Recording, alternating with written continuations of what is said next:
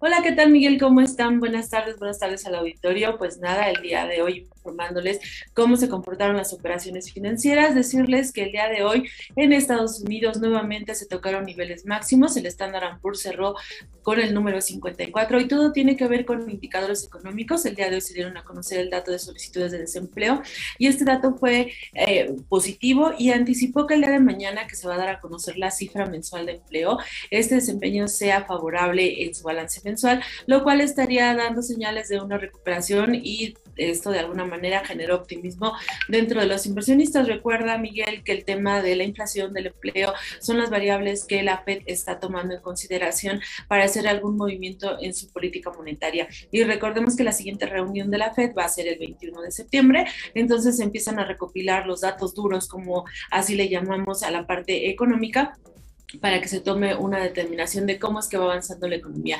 Y hasta ahorita el tema de las solicitudes, bueno, fue por debajo, se, solicitó menor nivel de empleo, lo cual quiere decir que la gente está trabajando y entonces esto está hablando de una reactivación de la economía tal como se había estado esperando. Por otro lado, pues en noticias corporativas se mantiene la tendencia positiva de las empresas. Eh, ya están realmente dos que tres empresas prácticamente dando a conocer sus cifras porque prácticamente ya de las 500 empresas del S&P. Eh, la semana pasada habíamos cerrado con 488, esta semana nueve emisoras dieron a conocer sus cifras y muy temprano se dio, se, se dio a conocer el informe de American Eagle y de Broadcom, los cuales tuvieron un desempeño positivo. Y en otras notas, Walmart de Estados Unidos también está señalando que va a estar subiendo en un dólar acerca a sus empleados el salario. Esto bueno, con motivo del desempeño positivo que ha tenido y también eh, está señalando que es una flotilla de cerca de 535 mil empleados, lo cual pues también es un dato favorable que genera optimismo dentro de, los mercados accionarios. La acción subió ligeramente 0.5%, sin embargo, esto es un dato eh, relevante.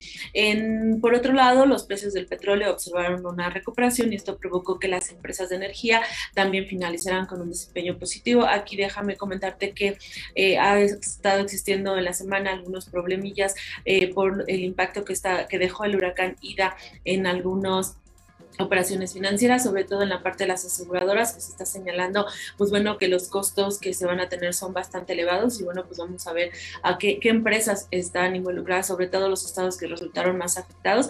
El día de hoy, por ejemplo, Nueva York y Nueva Jersey presentaron fuertes lluvias y bueno, también esto a veces tiene que ver y genera cierta cautela, no es un tema que esté impactando, sin embargo, sí es importante que lo podamos tener en cuenta y sobre todo también eh, en el tema de materias primas las materias primas presentaron un alza porque China se trasladó la petición que tenía de soya, la trasladó a Brasil porque está dudando de que los puertos de exportación de Estados Unidos hayan quedado eh, bien después del paso del huracán. Entonces, pues, bueno, vamos a seguir de cerca esto porque tiene, de alguna manera, genera implicaciones y las materias primas se suben. La soya es un elemento muy importante, a veces provoca presiones inflacionarias en algunas empresas que así lo utilizan. Entonces, solo lo estoy apuntando como para estarle dando seguimiento hacia adelante God a ver qué es lo que podemos seguir.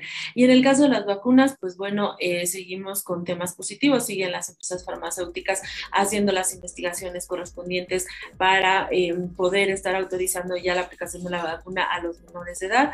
Como hemos señalado en ocasiones anteriores, tanto Pfizer como Moderna están eh, realizando investigaciones pertinentes y seguramente en el corto plazo vamos a tener ya información al respecto. Por lo pronto, la última contabilidad señala que al menos el 60% de la población en Estados Unidos tiene una, una vacuna o prácticamente ya las dos vacunas eh, puestas.